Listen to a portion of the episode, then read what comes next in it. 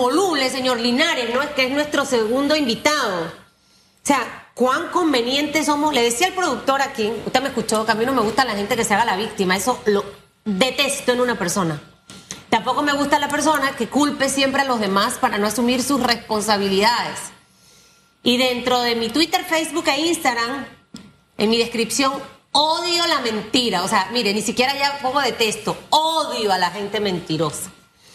Eh, y creo que al final nosotros como sociedad tenemos que empezar a, repudiar a esa, a esa población política que llega y nos miente a cada rato y nos ha mentido constantemente que mire cómo estamos, en este caso tan vergonzoso de Odebrecht, y que no es el único, porque ahorita estamos centrados en Odebrecht.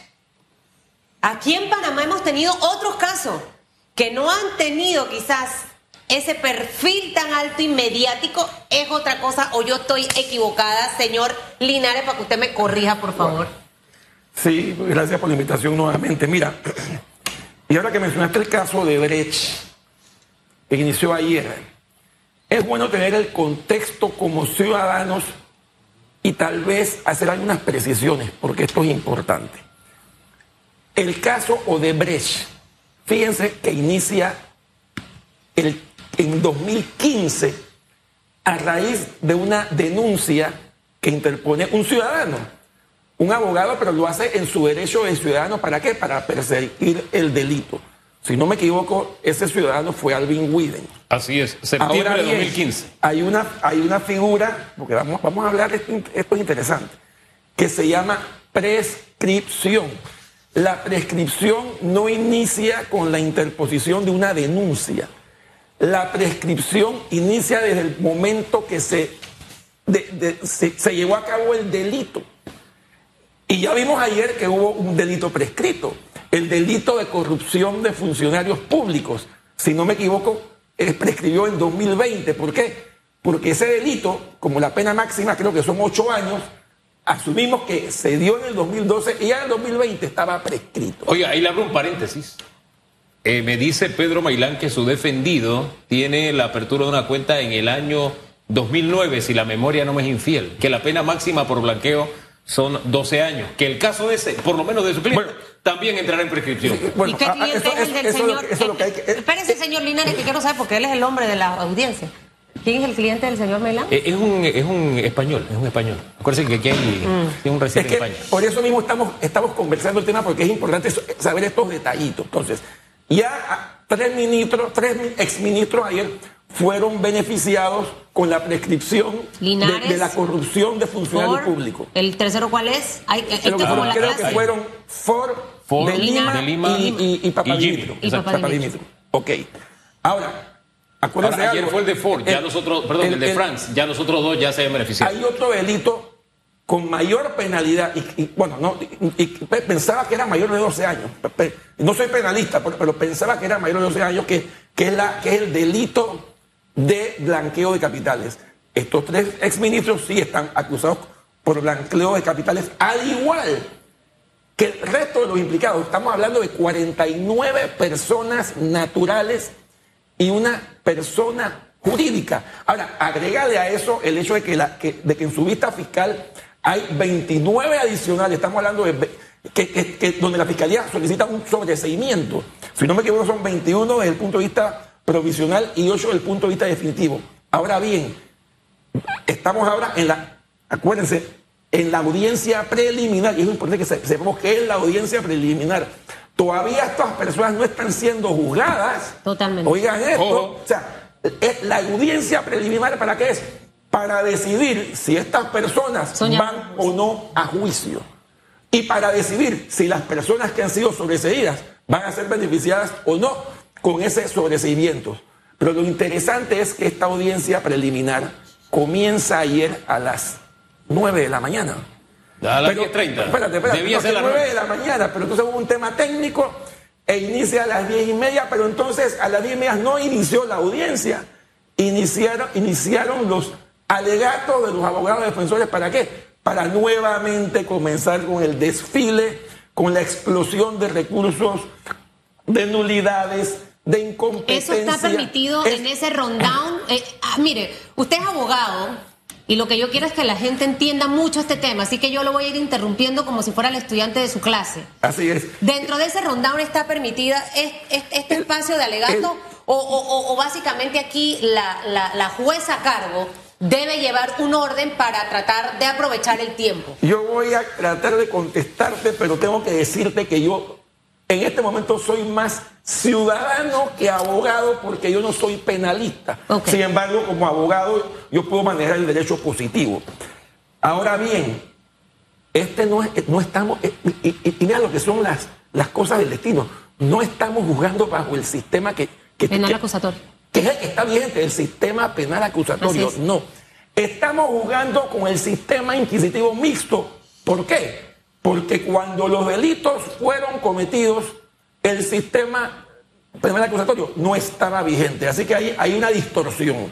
Dentro de un país donde está el sistema acusatorio vigente, tenemos que, tenemos que jugar con el sistema antiguo. Y tú me hiciste una pregunta en la cual yo no estoy muy seguro de la respuesta, porque sí, yo entendía que aquí íbamos a iniciar a las nueve y media, a la hora que sea, la, la- la lectura de la vista fiscal, 950 páginas. Pero entonces lo que hubo fue un periodo de incidencias, porque fue la juez la que ab- abrió ese, ese periodo de inciden- de incidencias. Se puede que duró- llevar la tarea Que duró de- de 10 y media a 3 de la tarde, porque fue a las 3 de la tarde cuando inicia la audiencia Llévese, preliminar. llévese la tarea. Eh, De investigar eso. de investigar eso, porque creo que es un elemento importante para saberlo.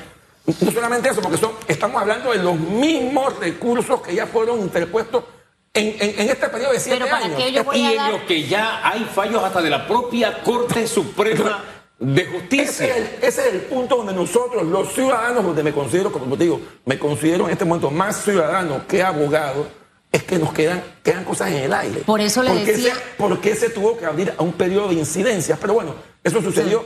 Y la buena noticia, de, de alguna manera, es que sí, la juez fue firme. La juez fue muy firme, ella fue tumbando uno a uno, como un, como en un efecto dominó prácticamente todos esos recursos. Y me llamó la atención un, un habeas corpus colectivo. Sí.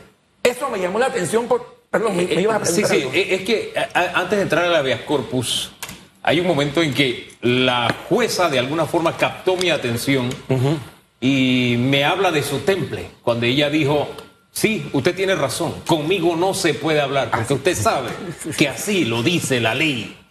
A, a mí me parece que así debe hablar un juez. No. Hemos visto audiencias donde los jueces son muy cargados de una parte. Yo ella la vi equilibrada y la vi con ese temple. Eso, por lo menos en la audiencia de ayer. Eso demuestra, sí, demuestra dos cosas: firmeza y carácter, que son dos situaciones o dos, dos, dos temas que no vemos en los jugadores, y, esto, y, es- y eso es importante. Y sí, la, la- la jueza demostró es- ese, ese temple donde ella, ella dijo eh, que ella tumbó, como te decía, por efecto dominó todo- todos estos recursos hasta que vino el tema del habeas corpus colectivo. Al mediodía. Y, y- y- y- y- pero lo interesante es que ella, ella no lo, fíjate que ella no lo había recibido. Y Creo que llegó, y- y- y- llegó la hora del almuerzo y después que dice, ya lo tengo aquí. Y, y lo importante que el, el juzgador superior lo que dijo, bueno, si hay alguien que está detenido, entonces se le aplica la habeas corpus. Pero ¿qué sucede? Ninguno de los 49 Está estaba detenido. detenido. Y pidió qué dijo también- ella? Continuó la audiencia. Y pidió el expediente Y, también. pidió- y- y- y continuó la audiencia. Esa, Ojo, ojo, yo estaba allí. Permítame corregirle un detallito. Sí, a, las no 3 de la tarde, a las 3 de la tarde comenzó la audiencia. Todo el mundo esperaba que ella dijera, bueno, aquí está la habeas corpus, va a pasar esto, va a pasar esto. No, ella entró, lectura de la lista fiscal. Y todo el mundo se quedaba preguntando, ¿y qué pasó con el habeas corpus? Al final, a las 5.30, es que ella retoma el tema y aclara qué es lo que había pasado con el habeas. Y, y creo que actuó bien. Primer- primero porque la audiencia era para eso.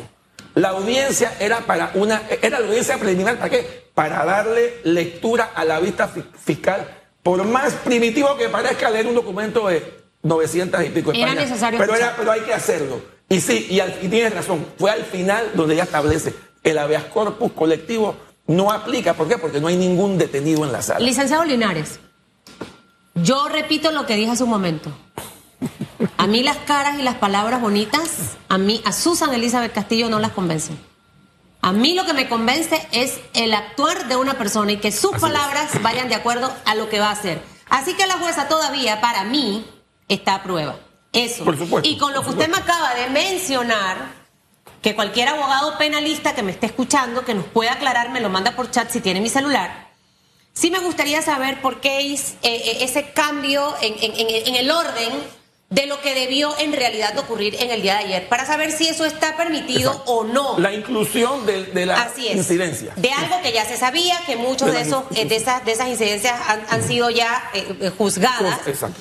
Entonces, entender un poco eso. Ahora, lo segundo que le quiero preguntar eh, en relación a este tema, y lo decía el señor Blando, ¿por, qué, por qué estos casos prescribieron? ¿Por qué? ¿Ok? ¿Qué hago yo? Porque ahorita son ellos.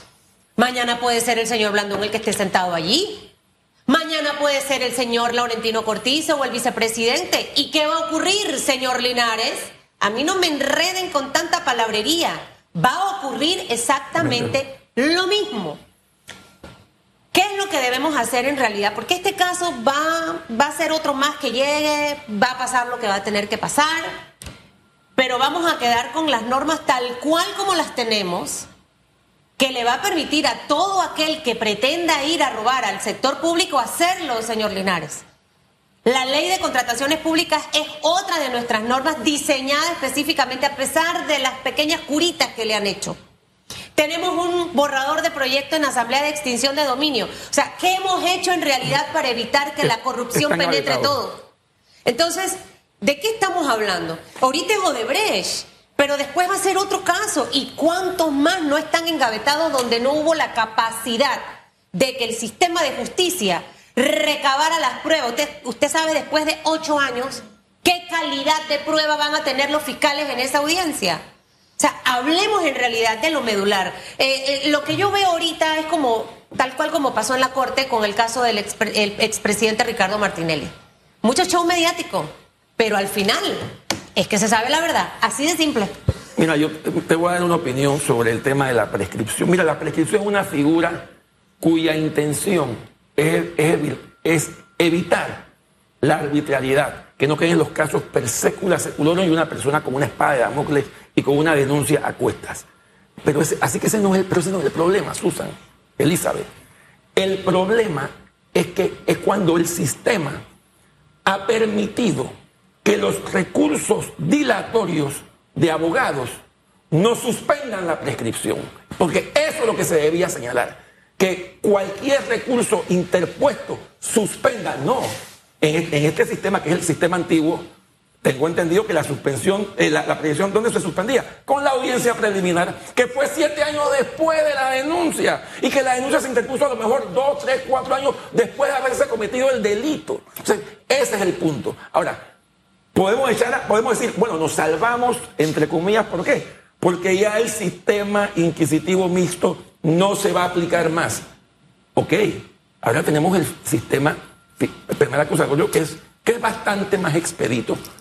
Pero mira, mira qué interesante, si, si- si yo tengo que medir, o la, o la población tiene que medir el sistema penal acusatorio, de acuerdo a lo que se juzgó con el expresidente, entonces quedan, quedan más preguntas que respuestas. Y yo no estoy diciendo en este momento que el expresidente sea culpable o inocente, sencillamente se le, declaró no culpable, pero, pero sí me llama la atención, en ese caso específico, que en el, que en el, primer, en el primer fallo, que fue declarado nulo, acuérdense, el primer fallo fue declarado nulo por ciertas situaciones que no voy a entrar porque son muchos detalles técnicos. El segundo fallo fue prácticamente igual. El segundo fallo fue prácticamente igual que al primero, pero ya el segundo no se podía decretar la nulidad porque precisamente era el segundo. Entonces, todo eso, Mire. todo eso nos confunde a quienes no manejamos el tema penal. Así no, es. no solo los abogados que no somos penales, Así es. sino peor para el resto de la población. Entonces quedamos en aguas. Mire, yo coincido que al final es que sabremos por qué tiene que haber un desenlace. Sin embargo, en el camino, cada vez que se da una audiencia, como en Panamá la justicia es bastante predictiva, bastante predictiva. Más predictiva que eso que hacen que la pirámide de la lotería. Uh, ahí tiran cinco para ver si, o sea, de 10 tienes que pegar alguna. Acá la justicia en Panamá es mucho más predictiva que eso. Y de alguna forma en el camino uno se va a dar cuenta por dónde va cogiendo el sistema, ¿no? Y ya uno dice, no, hombre, esto aquí ya está, esto está listo. O sea, hay jueces que no disimulan. Entonces, yo me quedo con el vivir día a día en espera de que haya un desenlace a favor de la justicia, no contra nadie, Exacto. a favor de la justicia. Y así debe ser. ¿Por qué? Porque tenemos que presumir la inocencia de, De todos. todos. de los dos expresidentes todos. y todos hacia abajo, de todos. Pero a pesar de que presumimos la inocencia, aquí tiene que haber culpables. ¿Por qué lo digo así? Porque parece una contradicción. Hombre, porque ya la empresa dijo yo soy culpable. Y para declararse culpable tuvo que señalar a los otros que le acompañaron en la travesura. Ya en los Estados Unidos hubo dos que dijeron nosotros somos culpables. Y se sabe quiénes le acompañaron en la travesura. Aquí en Panamá, no allá, aquí. La travesura aquí, porque eran dineros nuestros aquí en Panamá. Ya hay 16 condenas con acuerdos de pena y acuerdos En de cooperación. En Panamá. En Panamá. O sea que hay gente que ha dicho, hey, tú sabes qué, en esa travesura a mí me acompañó fulano, mengano y sultano. Y no es una colaboración porque sí, es lo que le llaman colaboración eficaz. Si no hubiese sido eficaz, no hubiese tenido, no se hubiesen beneficiado con el acuerdo al final. Es decir, es gente que dijo, sí, yo le firmé el cheque a fulano, fulano me lo dijo y yo se lo entregaba a, a.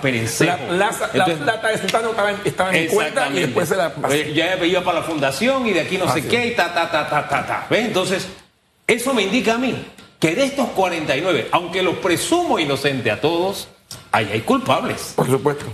Y el sistema, el sistema lo debe demostrar, el sistema lo debe probar. Esto no es una persecución, esto es sencillamente buscar que ya por fin la justicia panameña tenga resultados. Lamentablemente esto incluso está teniendo repercusiones a nivel internacional.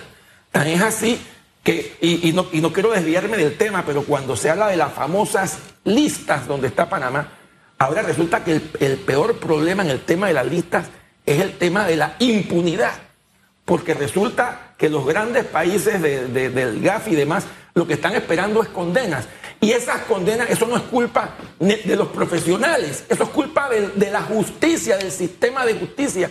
Y, y el, y el tema del sistema de justicia comienza, y tengo que decirlo, por, por un buen presupuesto. Y yo me pregunto, ¿e- ¿el órgano ejecutivo le otorga un buen presupuesto a la justicia? Yo creo que no. No. Y, y pareciera que lo hace con premeditación, alevosía y ventaja. ¿Para qué? Para tener una justicia sumisa. Controlada. Porque, porque si tú te pones a ver los grandes, los grandes escándalos en Claro. Panamá, prácticamente el 80-90% están incluidos funcionarios públicos de alta jerarquía. Entonces ahí, ahí, hay, ahí, hay, ahí, hay, una- ahí hay un círculo Y donde vicioso. no ha pasado Y- nada. Y acuérdense de algo, cuando terminó el quinquenio 2014, al final ya hubo unos cambios al Código Penal donde se bajaron las penas. Precisamente se bajaron las penas, sobre todo de, de corrupción de funcionarios públicos. Pero como, si ellos, como si supieran que que iba a algo pasar. venía. Pero le pregunto algo, ¿qué hicimos después de eso? ¿Qué hizo la administración de Juan Carlos Varela? ¿Qué hizo la administración de Laurentino Cortizo con eso que se incluyó en el 2014 al final? Nada tampoco, licenciado. no- no y, le voy, y le voy a explicar por qué. Porque al final es lo que le decía al inicio también al señor Blandón. Cuando esto termine, usted se va a acordar de mí, vamos a tener otros escándalos de la administración actual. Y vamos a seguir en el mismo tema de esta serie de Netflix que va cambiando por temporada con personajes distintos dependiendo del gobierno que esté. Si no atendemos y atacamos lo que realmente es, vamos a estar hablando muchas cosas en esta mesa, pero al final de hablar no vamos a lograr absolutamente nada. Ahora, la impunidad, listas grises, demás, lo que representa, y lo decía al inicio, este escándalo del tema Odebrecht, cuando este gobierno está tratando de atraer inversión extranjera a nuestro país, tenemos un índice de desempleo muy alto, la gente está estresada, preocupada porque no hay trabajo, la situación económica no ha mejorado. Eh, Esta, esta bendita reactivación va a paso lento por distintos factores. Lentísimo, lentísimo. ¿Cómo, cómo, cómo logramos atraer la inversión extranjera eh, con, con este escándalo de Odebrecht y cuando ve la justicia o organismos de afuera que somos un país impune, donde aquí la justicia es selectiva? Eso se llama confianza. El país tiene que generar confianza y lamentablemente, si yo pongo a ver las actitudes del gobierno, no, no lo está haciendo. Mira, yo soy de la opinión de ese, ese estribillo de que Bueno, que, donde los gobiernos actuales en general, el gobierno que está en el momento dice, sí, porque esto viene de atrás, esto no es culpa mía y esto viene de atrás. Espérate, cuando tú eres gobierno y tú entraste a ser gobierno, es porque tú ibas a arreglar la situación, no a venir con la excusa de que esto viene de atrás y de atrás. Lo que estamos viendo, y, y es en parte lo que dijo Susan Elizabeth, es que llegan los gobiernos y todo queda igual. Como la ley esa que se pasó en el 2014, que eso fue una realidad, como previendo que algo venía, pero la, pero la ley se ha quedado igualita. Y así mismo está la ley de contrataciones públicas. Bueno, Viene de allá. O sea, mire, somos hipócritas. Ya no me puede caber ahorita la palabra voluble. Tres Patines o dice sea, hipócrates. Sí, somos hipócritas. Hipócrates. Estamos en una sociedad envuelta en la mentira. Así es. Critico y cuestiono. Es. Y ahorita están los 50 en el tema de Brecht. Pero yo qué he hecho para que eso no ocurra más. Así no es. voy a hacer nada porque sé que dentro de mi administración también hay gente que está robando Ah. y no voy a permitir que vayan presos. Así de simple. No lo hace, pero lo criticas. Pero a la hora, a la hora, no, a la hora de la hora, todo queda igual. Entonces, Son los dobles estándares que nos hacen daño como país. totalmente. Al final, es una historia que es- existe presión en la opinión pública. Dios quiera que se escriba a favor del país. No en contra de na- de nadie, no a favor de nadie, sino Y a tú, favor y del tú país. mencionabas, por ejemplo, el tema del desempleo. Y el desempleo es peor de lo que se está diciendo. Acuérdate algo, supuestamente el desempleo hoy está en 9.9%. Pero espérate, ese, ese, ese porcentaje no incluye, no incluye a lo que está recibiendo. Vale Digital. Así es. Estamos hablando de 350 Eso lo dice René Quevedo, siempre que viene aquí. Si tú sumas los 350 mil que no reciben Vale Digital, más ese 9.9%, ¿Qué número es? estamos hablando de un 25%. De desempleo en De Panamá. desempleo. Dejemos las cosas hasta ahí por ahora. Gracias. Me ha gustado la conversa. Hágame la Linares. tarea, hágame la tarea y me la manda. Así es.